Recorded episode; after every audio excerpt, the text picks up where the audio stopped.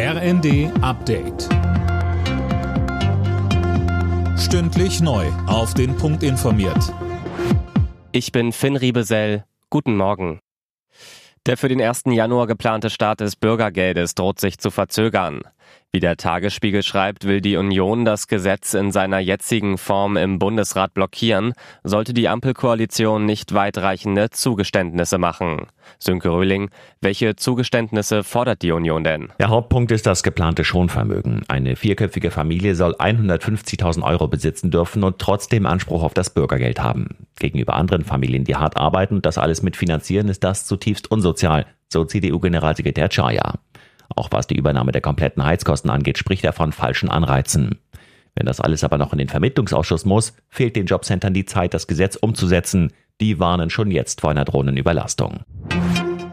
Bei einer Halloween-Feier in Seoul ist es zu einer Massenpanik gekommen. Dabei kamen über 150 Menschen ums Leben, so die Feuerwehr der südkoreanischen Hauptstadt. In einer Ansprache an die Nation versprach Präsident Yoon Suk-yeol, den Vorfall gründlich zu untersuchen.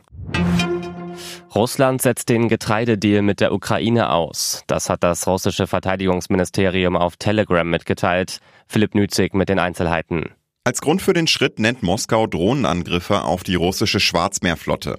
Dabei seien auch Schiffe attackiert worden, die Getreidekonvois schützen sollten. Russland macht sowohl die Ukraine als auch britische Spezialeinheiten dafür verantwortlich, allerdings ohne irgendwelche Beweise zu liefern. Bereits zuvor hatte Moskau behauptet, Großbritannien habe bei den Explosionen an den Nord Stream Pipelines die Finger im Spiel gehabt. London wies das zurück. In Magdeburg verleiht Bundespräsident Steinmeier heute den Deutschen Umweltpreis. Der geht in diesem Jahr an einen Biologen und zwei Ingenieure. Letztere haben etwa ein System entwickelt, das Schiffsantriebe optimiert und so Millionen Tonnen an CO2 einspart. Alle Nachrichten auf rnd.de